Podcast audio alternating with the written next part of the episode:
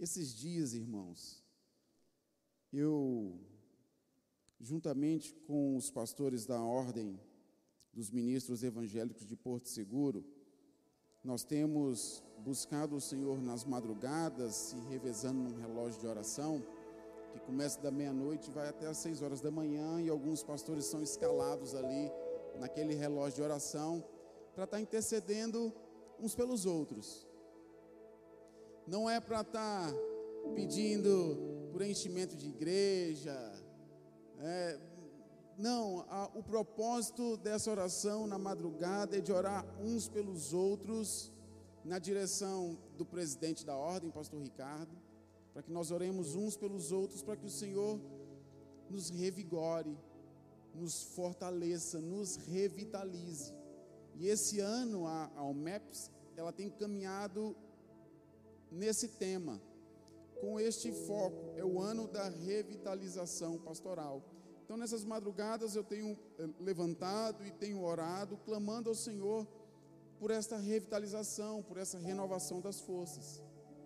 Então, eu sei que isso não é uma necessidade apenas dos pastores, dos líderes de congregação, mas é uma necessidade de todos nós, é ou não é verdade?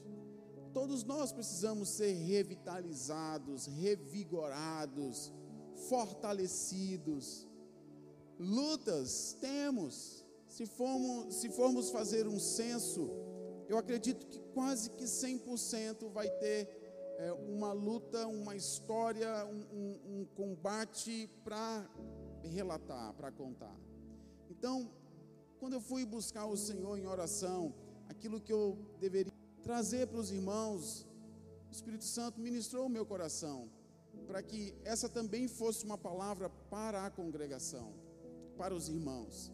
E eu confesso que a princípio eu fiquei até meio assim relutante, porque nós, nós temos falado muito da pandemia ao longo dos últimos meses, desde 2020 a gente tem falado muito sobre isso, orientado muito sobre isso, e eu não queria meio que sabe, ter que falar desse assunto ainda. Apesar de se fazer necessário, porque nós ainda estamos numa pandemia. Mas aí o Senhor gerou essa palavra no meu coração e cá estou eu. Quero que você ore por mim, me abençoe, você interceda por mim aí do seu lugar, para que o Senhor me use como despenseiro dos seus mistérios, apesar de mim, apesar é, das minhas debilidades. Ora aí, estende suas mãos, me abençoa pede para o Senhor me usar nessa noite, para que minha mente esteja cativa a Ele, né, que todo o meu ser, a minha alma, meu espírito estejam conectados nele nessa noite, para cumprir com o propósito de estar aqui, né, irmãos, apesar de mim. Amém, glória a Deus, aleluia, eu recebo as orações. Abre a sua Bíblia em Isaías, esse livro do profeta Isaías, no capítulo 40, nós vamos ler do verso 29 ao verso 31 que está acontecendo aqui, irmãos? Isaías está profetizando como oráculo do Senhor, e ele, até esse capítulo aqui, ele vem alertando contra o risco iminente do império assírio, né, o seu crescimento, a sua ascensão e a toda, toda a debilidade, devastação moral de Israel e a, a, o risco de Israel sucumbir e ser dominado por esse império. Isso de fato vai acontecer. O Reino do Norte vai ser dizimado, destruído. A Síria vai conquistar esse território. Mas o profeta ele segue dizendo que essa vai ser uma jornada curta dos assírios, porque depois o Senhor levantaria um outro império que haveria de cobrar as contas dos assírios, e assim foi com, os, com o império babilônico. E aí, quando a gente chega aqui nesse capítulo, a partir do capítulo 40, até o 60 e alguma coisa, o que o Senhor vai falar através do profeta Jeremias é que esse é como se esse exílio não fosse durar muito tempo, como se esse exílio fosse ser rápido. Então o Senhor já está tratando aqui de fortalecer, encorajar estes que haveriam de passar por essas privações, por essas lutas, por essas angústias, por essas fadigas, o Senhor já estava alertando de antemão, né, para que eles também é, renovassem as suas forças, sua fé, sua esperança de que o Senhor era com eles e de que se eles obedecessem os preceitos do Senhor, o Senhor os tiraria daquele exílio, daquele cativeiro. E eu tenho falado aqui seguidas vezes, irmãos, e associado aqui, né, alegoricamente, é, o exílio histórico que a gente lê nas Escrituras, aí nos profetas, né, é, em reis, em crônicas. Eu tenho associado esses exílios à situação da pandemia que nós temos vivido. Porque, de uma certa forma, nós também estamos exilados com essa questão da quarentena, do isolamento social, com a questão que envolve as dificuldades, como, por exemplo, uma escassez, uma dificuldade financeira. Né? Então, eu tenho lançado mão dessa alegoria, esse tempo de pandemia, como um exílio. Né? E como não existe coincidência, né? existe sim uma Jesuscidência, como a palavra do Senhor é viva e atemporal, assim como Ele ministrou aqueles exilados e os encorajou, os fortaleceu, eu creio que o Senhor vai fazer assim conosco nesses dias. Quantos recebem, diz amém. E aí o texto diz assim na palavra do Senhor: Ele dá força aos cansados e vigor aos fracos e desanimados. Até os jovens se cansam. É, você deve se lembrar aí que tem tantas outras passagens bíblicas que falam da questão da força do jovem. É, o jovem ele é tido aí como uma força de trabalho, mas o que o texto está dizendo aqui é que em momentos assim, é, esses momentos de exílio, esses momentos de dificuldade, esses momentos de escassez, esses momentos de crise, de privações, eles não escolhem faixa etária, eles extenuam qualquer um. E eu posso trazer um exemplo da minha própria casa. Ano passado, lá para o meado do ano, com, com toda essa remodelação, vamos dizer assim, ou pelo menos adaptação das nossas vidas para esse tempo, isso causou muita fatiga, isso causou muito estresse, muito cansaço. De maneira que os meus filhos, eu estou falando de uma, de uma pré-adolescente, de hoje com 12 anos, mas ano passado com 11, um, um outro pré-adolescente de 10 anos, e uma pituquinha de 5 anos que pinga fogo, que tem uma energia para dar e vender, irmãos mas eles estavam cansados, não foi, Thay? Eles estavam extenuados. A questão do homeschooling, da aula online, toda aquela readaptação, aquilo tudo causou uma estranheza, Rômulo, um estresse emocional que deixaram eles extenuados. Eu estou falando de pré-adolescentes, uma galerinha que tem energia, Rômulo, para dar e vender. Eles são sinistros, mas eles se cansaram, está aqui até os jovens se cansam e os moços perdem as forças e caem. Mas olha só que sobrenatural no verso 31. Mas, tem um porém aqui, Douglas. Os jovens podem se cansar, os moços podem até tropeçar de tanto cansaço, porque a perna está pesada, mas os que esperam no Senhor sempre renovam suas energias tem um mistério aqui, irmãos. Tem um, sei lá, tem uma espécie de power bank espiritual aqui que dá uma carga extra, sabe? Daqueles que esperam no Senhor. O Senhor renovam suas energias. E olha só que coisa, essa renovação de energia, olha como ela é sobrenatural. Porque os, quem é renovado nessa instância, o texto segue dizendo: sobem voando como águias. Pensa aí, é, pessoal está na moda o ciclismo, né? Está na moda pedalar. Quantos aqui, por último, nesses últimos tempos aí, deu uma pedalada? Parece que não está tão na moda, não, porque aqui na congregação deve ter uns seis aqui que levantou a mão. Mas eu sei que está na moda. Elvis, rapaz, eu comecei a dar uma pedalada aí, para me subir ali a ladeira do Trevo do Cabral, em direção à minha casa, sentido rodoviária ela é desafiadora para mim, que né, sou iniciante. A gente está conseguindo vencer. Mas eu vi os caras subindo a ladeira do aeroporto. E para você que está assistindo de casa ou assistindo de outra cidade, talvez você não entenda bem essa linguagem. Mas a ladeira do aeroporto é uma parede. É um negócio íngreme, é ou não é, Elvis? Só que acontece? quem renova suas energias vão subir como águia. Danilo, sabe aquela bike poderosa que você tem? Cara, é massa ela, dá para subir ali, legal aquela ladeira. Mas aqueles que esperam no Senhor vão subir ela voando. Essa é o vigor que o Senhor nos dá. Essa é a revitalização que o Senhor tem para nós, apesar de terem pessoas se cansando, se sobrecarregando, apesar de os dias serem maus, apesar da porta ser estreita, o caminho ser apertado, né? apesar de estarmos neste mundo que jaz no maligno e tem sim as suas dificuldades, mas o que o Senhor está dizendo é o seguinte: que apesar de tudo isso, aqueles que esperam no Senhor terão suas forças renovadas, e não é renovada de qualquer maneira, eles vão subir como águia, vão voar como águia. E o texto segue dizendo: eles vão correr e não vão se cansar, correm e não se cansam, caminham e não perdem as forças. Então vamos entender aqui, irmãos, né, pelo texto, é, é, por esmiuçar o texto aqui, como é que a gente acessa essa energia? Quantos aqui querem desfrutar dessa energia sobrenatural de Deus, irmãos? Deixa eu te lembrar aqui, não está aqui no, no, meu roteiro não, mas me veio à mente agora. Vocês lembram de alguns personagens bíblicos que provaram de uma comida diferente?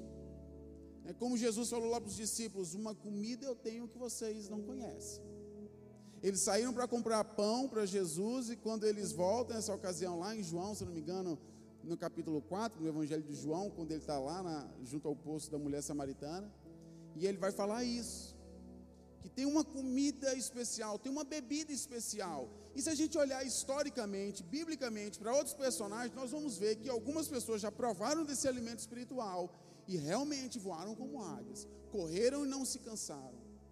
Vocês lembram que tinha um profeta que ele é, ele foi sustentado pelo Senhor no deserto, num tempo de escassez, né, num tempo de seca, e vinha, se eu não me engano, era um corvo e trazia alimento para ele. Você lembra, Rômulo?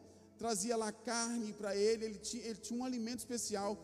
Depois de comer esse alimento especial, ele fez uma jornada, uma caminhada, salvo engano, né, se eu não estiver bugando aqui os textos, ele faz uma caminhada ali de eu vou falar 40 dias, eu acho que são 40 dias, num deserto. Porque ele comeu um alimento especial. Ele foi revigorado, revitalizado de uma maneira sobrenatural pelo Senhor. E tem outros textos bíblicos que mostram pessoas que receberam, provaram desse maná. Teve outra ocasião em que o profeta, ele saiu correndo e passou na frente de uma carruagem. Né? Após desafiar os profetas lá de, de, de Baal, os profetas de Aserá, depois o Senhor fazer descer fogo dos céus, e eles estão se preparando, ele cinge os lombos, ele manda Acabe sair na frente, que era o rei, que a, a chuva ia apertar, e aí, meu amigo, acredite se quiser, o cara corre depois de muito tempo atrás, depois de muito tempo da partida de Acabe, ele corre e ultrapassa Acabe, emparelha com os cavalos e conversa ali com o rei. Percebe, irmãos, que essa é uma energia diferente, essa que o Senhor quer nos dar nessa noite, nesses dias, amém? Então vamos lá, para a gente acessar essa energia, eu quero compartilhar com vocês aqui duas coisas que o texto nos mostra. Primeiro, ele fala assim, ó no verso 31. Os que esperam. Primeira atitude para ser revitalizado, para ser revigorado. E aliás, deixa eu te falar o que significa revitalizar de acordo com o dicionário da língua portuguesa. Revitalizar significa tornar a vitalizar, né? tornar a dar vida, aquilo que é vital. Significa insuflar nova vida ou novo vigor em. É como alguém que já está sem fôlego, é que não está saturando direito. E quem passou pelo Covid aí e relata, conta, é desesperador. É muito ruim, irmãos, não saturar. É muito ruim não ter o oxigênio. É muito ruim tentar respirar e não conseguir. Mas o que o Senhor está falando aqui é que a revitalização esse vigor é insuflar nova vida, ou novo vigor em, em alguém, em mim e em você. Amém? Mas a primeira coisa então é esperar. E o esperar, no original, no hebraico, significa aguardar ansiosamente. Esse esperar que a Bíblia está falando, não é um esperar de deitado eternamente em berço esplêndido. Esse esperar para renovar as energias, não é um esperar inerte, alheio, não é um esperar de alguém que está cômodo, que está acomodado, que está insensível, que está parado, que está parasitando. Não é um não é um esperar como de um sanguessuga, mas é alguém que está aguardando ansiosamente por. É alguém que está de espreita por alguém. Significa ainda no original juntar, coletar. Então percebe que todo todo o significado aqui da palavra aponta para uma ação, aponta para uma responsabilidade, para uma atitude, para uma obediência. Aguardar, irmãos, ansiosamente. Aí a gente pode lembrar aqui, por exemplo, das virgens. Vocês lembram da parábola das virgens? Tinham dez virgens, tinham cinco que eram prudentes e tinham cinco que eram nécias. Como é que é que as virgens prudentes aguardavam por alguém? Como elas estavam aguardando? Ansiosamente, prudentemente, diligentemente. Elas não baixaram a guarda pelo simples fato de terem sido escolhidas, pelo simples fato de serem ali as noivas virgens, não ainda assim elas se mantiveram diligentes, aguardando ansiosamente pelo noivo, e não deixou faltar o azeite, não deixou faltar o óleo. Então, esse esperar para a gente ser renovado tem que ser nessa instância, de alguém que está aguardando ansiosamente pelo noivo. Eu não estou me acostumando a esse mundo, eu não estou me aculturando a este mundo, eu não estou me acostumando com os valores deste mundo, apesar de estar neste, eu não sou deste, a minha pátria é celestial. Então, eu não espero parasitando, eu não espero com um mero positivismo, com uma fé na política de que algo vai mudar, eu não espero com uma fé na vacina, que é ela que vai me livrar do Covid, eu não estou esperando pelos políticos melhorarem a economia para melhorar a minha renda, melhorar a minha vida, quem sabe voltar a ter um emprego. Não é esse mero positivismo que a Bíblia fala quando nos convida a esperar, mas é esse, esse ato de aguardar ansiosamente, né? não me contaminar, não me aculturar. Aí eu posso te dar exemplos aqui de irmãos que viveram períodos de exílio, que viveram períodos de escassez, que viveram períodos de perseguição, de angústia, mas que não se acostumaram a esse mundo. Vocês lembram de Daniel? Tem a história lá de Daniel na cova dos leões, né, servindo lá na Babilônia, depois aos medo-persas. Daniel é alguém que está aguardando como, irmãos? Ansiosamente prudentemente, diligentemente. Ele é levado numa instância de governo, mas mesmo numa instância de governo, né, no, no alto escalão, ele não toma a forma da Babilônia. Ele não toma a forma, e, e quando eu falo isso, irmãos, é a gente adotar o sistema de valores desse mundo, porque ele tem valores. E não são bons valores, porque vocês lembram, o mundo inteiro jaz no maligno. Satanás é o príncipe deste mundo. Nós precisamos ser como Daniel, como Misael, como Azarias, como Ananias. Esses remanescentes que aguardavam ansiosamente pelo dia de voltarem à sua pátria, pelo dia de voltarem para Jerusalém. Vocês lembram da atitude de Daniel? que ele orava algumas vezes por dia no quarto dele, apontado para onde, irmãos? Apontado para Jerusalém, apontado para sua pátria. Ele estava ali e ficou muitos anos ali na Babilônia, mas ele não, o coração dele não estava naquele lugar. O que, que é isso, irmãos? Alguém que está esperando, alguém que está diariamente sendo renovado em suas forças, alguém que vai se necessário for, enfrentar a cova dos leões, mas vai receber ali um livramento, porque está renovando as suas forças todos os dias no Senhor. Aí, é, é, lembra que significa aguardar ansiosamente por ou estar é, de espreita por. Eu gosto muito quando eu estou em casa e quando eu posso de assistir é, programas no Discovery.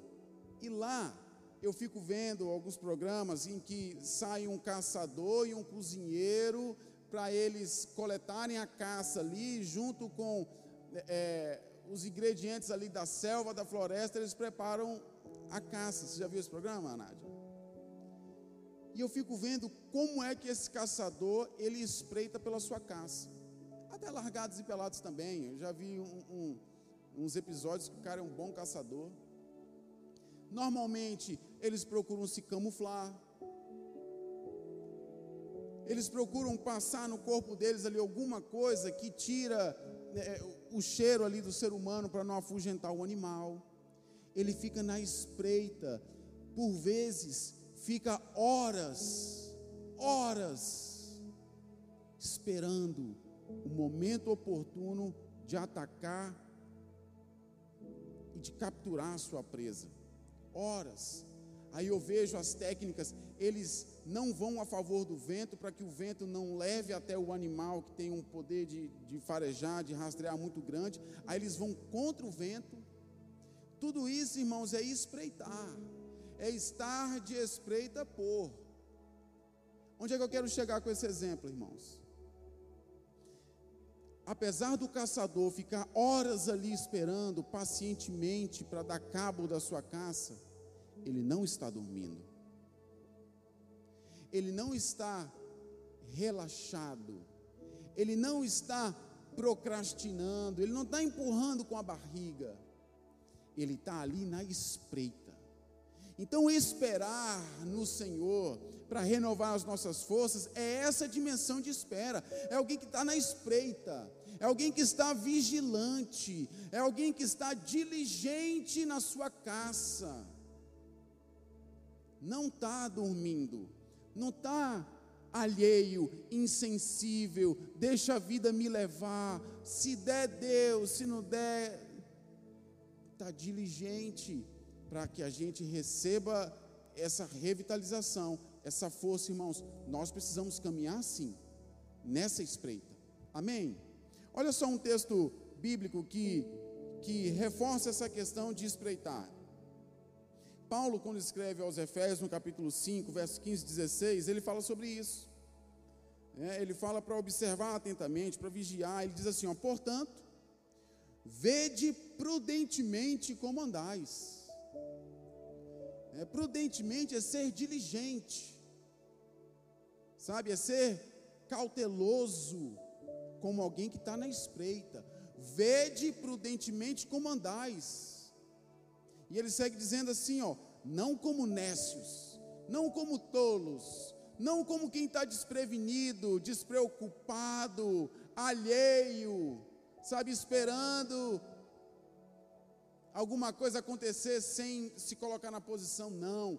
Vede prudentemente como andais, não como nécios, mas como sábios, remindo o tempo, porquanto os dias são maus. E quando a gente vai no original e vai ver o significado da palavra maus, é surpreendente, irmãos.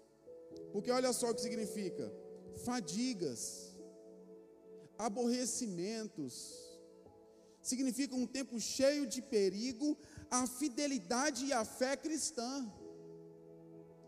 Vede prudentemente como andais, remindo o tempo, porque os dias são maus. Os dias são para como diz aqui, é um tempo cheio de perigo para a nossa fé cristã, para a nossa fidelidade nessa fé.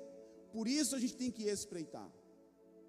Além de espreitar, a gente precisa também coletar, juntar. Faz parte dessa espera no Senhor.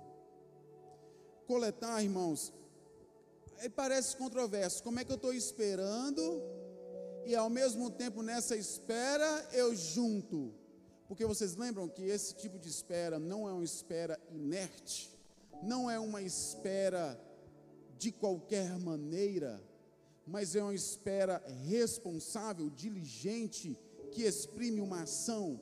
Pois bem, nessa espera, irmãos, quem está aguardando ansiosamente por, quem está de espreita por, ele também está, ele está juntando, ele está coletando. E Jesus, ele nos fala isso no, no monte, no sermão do monte. Jesus nos ensina isso.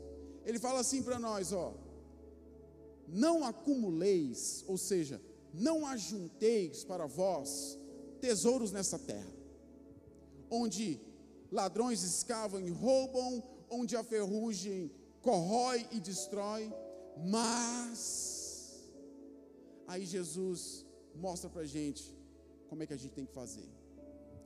Mas ajuntai, acumulai para vós outros tesouros nos céus, onde toda essa desgraça jamais pode destruir esse tesouro no céu.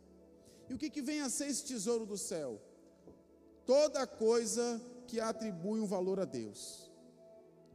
Tudo que é de Deus, tudo que é valor de Deus, é tesouro no céu. Ganhar vidas para Jesus, alcançar vidas para Jesus, é um tesouro nos céus? Sim, é um tesouro nos céus. Inclusive, a Bíblia fala que uh, uh, um pecador a vida de um pecador, Gabriel, vale mais que o mundo inteiro. Então é um grande tesouro? Sim, é um grande tesouro. Mas, quando eu caminho em obediência, quando eu caminho em verdade, quando eu caminho em santidade, são valores de Deus? Sim ou não? Sim ou não, irmãos? São valores de Deus. Então, quando eu caminho assim, eu estou acumulando, juntando tesouro nos céus quando eu assisto um dos pequeninos, quando eu lhes dou de comer, ou quando eu visito alguém nas suas necessidades, quando eu cuido das, do, dos órfãos, das viúvas, quando eu me guardo incontaminado do mal, que essa é a verdadeira religião pura e sem mácula, declarada por Tiago, eu estou ajuntando, acumulando tesouros no céu, irmão, sim, sim ou não? É um valor de Deus. Tudo que é de Deus é tesouro nos céus, irmãos. E Jesus nos ensina ajuntai para vós outros tesouros no céu. Então, além de esperar, não é uma espera qualquer, como eu estou dizendo, mas é uma espera no Senhor, diz o texto. Não é um mero positivismo, não é tá só, beleza, eu estou me cuidando, eu estou me guardando, eu estou esperando pela economia, eu estou esperando pelo presidente, ou estou esperando pelo governo do estado, eu estou até sendo prudente, mas eu estou esperando essa questão resolver. Não. Para que as nossas forças sejam renovadas, eu tenho que esperar, assim, aguardando ansiosamente, mas no Senhor. Não é de qualquer jeito, mas é esperar no Senhor. O que, que é isso, irmãos? é emparelhado com Cristo, é imerso nele. Por isso que Jesus disse lá em Mateus, Mateus 11, 29, quando ele fala para as pessoas que estão cansadas, para as pessoas que estão sobrecarregadas, e ele chama para vir até ele, ele fala assim: toma o meu jugo e aprendei de mim, que sou manso e humilde de coração. Aí, além de nos dar o alívio, Ele nos dá o descanso. E o descanso, irmãos, nos revitaliza. Inclusive, até a terra precisa de descanso. Quando a gente lê as Escrituras, lá ah, no Pentateuco, a gente vai ver que o Senhor deu um ano sabático para a terra. Um ano de descanso para a terra, sabe para quê? para que a terra se revitalize, para que a terra se revigore, para que a terra não seja esgotada, exaurida. Até a terra, irmãos, precisa ser revigorada, revitalizada. E esse ano de descanso para a terra é, iria produzir muitos frutos, irmãos. Um ano de revitalização da terra, eles iam começar a ser sustentados sobrenaturalmente no ano anterior, no ano sabático da terra, e no ano seguinte, quando eles começariam a plantar, a cuidar da agricultura.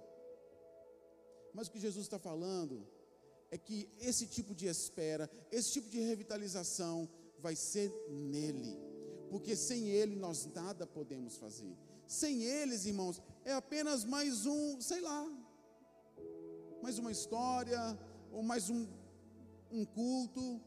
Mas, se a gente esperar assim nele, no Senhor, irmãos, emparelhado com Ele, porque Ele traz o alívio para quem está emparelhado com Ele, debaixo daquele jugo, porque é Ele que está do lado, é Ele que caminha lado a lado. E quando eu caminho lado a lado com Jesus, Elvis, eu aprendo com Ele. E além de receber o alívio imediato, porque eu estou caminhando com Ele, Ele está carregando o meu fardo que é pesado e está me dando dele que é leve. Além dele me aliviar ali, na hora, esse aprendizado, esse negar a mim mesmo, esse não me acostumar com esse mundo, isso me leva numa dimensão de descanso. Vinde a mim, vós todos que estáis cansados. Tomai sobre vós o meu jugo e aprendei de mim, porque sou manso e humilde de coração, e achareis descanso para a vossa alma. E para terminar, irmãos, para caminhar aqui para a conclusão, para parecer que eu estou terminando, deixa eu chamar os levitas para cá. Depois que eu espero no Senhor, né, nessa instância, dessa maneira, emparelhado com Ele, aguardando ansiosamente por Ele, aí a coisa acontece, aí que a chave vira, aí que o maná que desce dos céus chega até nós. E Ele diz o texto: os que esperam no Senhor sempre renovam suas energias. Então, agora que eu esperei no Senhor, as minhas energias são renovadas. É, ou seja, a fraqueza, ela vai ceder lugar à força de Deus. Esse mesmo profeta Isaías, lá mais para frente, no capítulo 61, ele mostra para a gente, Kellys, como é que essa coisa muda. Como é que a gente é renovado. E no original, renovar é trocar. É o mesmo que aqui na palavra está renovam suas energias. No original é trocam suas energias. No literal, porque é como se estivesse trocando de roupa. Está trocando, irmãos, está crescendo, está trocando aquilo que, sabe, se despindo do velho homem e se revestindo do novo homem, está trocando de roupa, está trocando de vestimenta, Arilma. Fala aí, Arilma, quando põe um look novo, dá uma moral ou não dá? Hein? Dá uma levantada na moral, não dá quando põe aquela botinha? Hein? Não é? Dá uma revitalizada, dá uma moral, hein, Bline? Poxa vida, é isso aqui, irmãos. Renovam as suas forças. O Senhor está dizendo: a fraqueza vai ceder lugar à força de Deus. O profeta falou assim, ó, lá em Isaías 61, no verso 3. Olha só essa troca que acontece. Uma bela coroa em vez de cinzas. As cinzas era um sinal ali, quando jogada na cabeça, de tristeza, de profunda tristeza, de profundo pesar, aqueles que rasgavam as suas vestes, que pegavam terra ou cinza e colocavam sobre sua cabeça, em sinal ali de contrição, de humilhação. Mas o que o Senhor está dizendo para aqueles que estão sendo renovados nas suas energias, para aqueles que são, estão sendo agora trocados, revestidos de poder e de energia, é que ao invés de cinzas, Ele vai nos dar uma bela coroa. Essa troca, segue o profeta dizendo, que Ele vai nos dar óleo da alegria ao invés de pranto ao invés de choro, ao invés de tristeza, ao invés de dor, para aqueles que esperam no Senhor. Esses receberão esse óleo da alegria, porque a alegria do Senhor, irmãos, vocês lembram? é a nossa força. Percebe como Deus troca?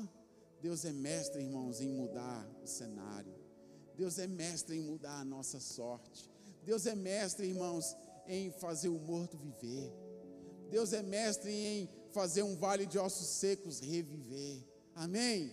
Deus troca, irmãos, Deus troca. Quantos querem receber aqui uma porção nova do Senhor? O mesmo profeta fala que o Senhor vai nos dar um manto de louvor. Oh, dá um manto de louvor aqui, Lucas, para gente. Um manto de louvor em vez de espírito deprimido. O que está te deprimindo? O que está te causando tristeza e dor nesses dias? O que está te afligindo? Quais são as dificuldades? Quais são os desafios? Onde é que está apertando? Onde é que está doendo? O Senhor, ele, ele pode trocar.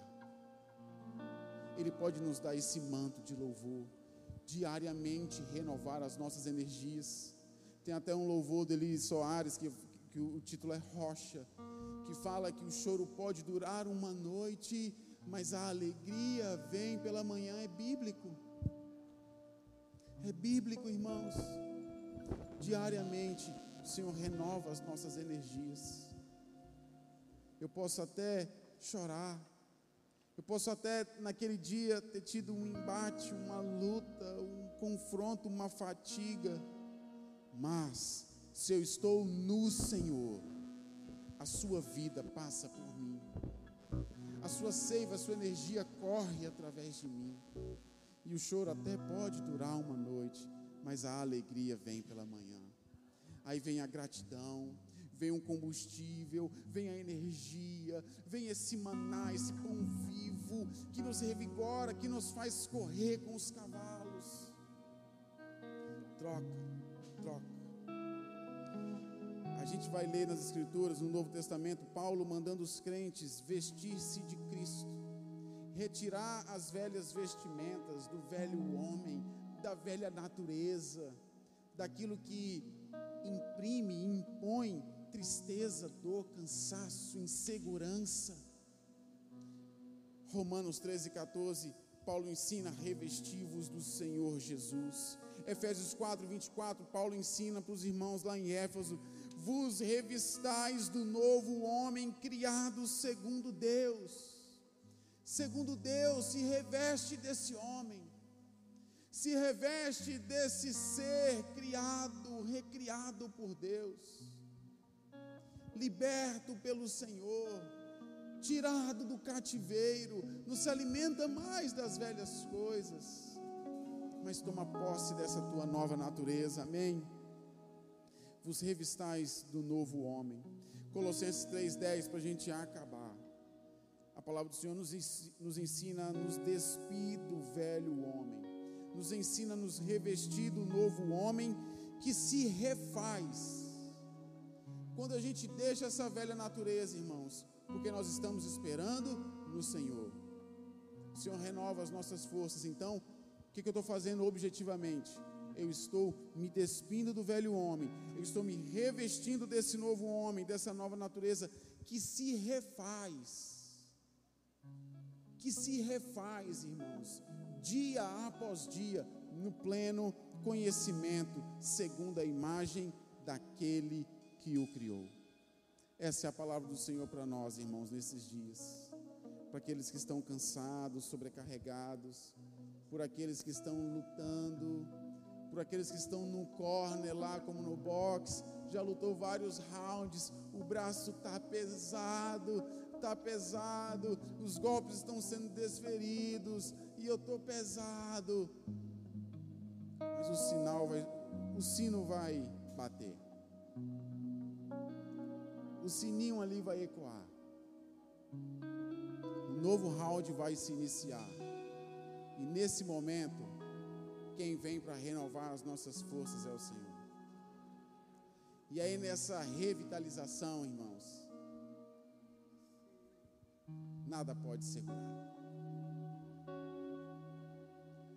Porque, irmãos, o poder do Senhor, o poder do Espírito Santo, e Ele vem e nos enche.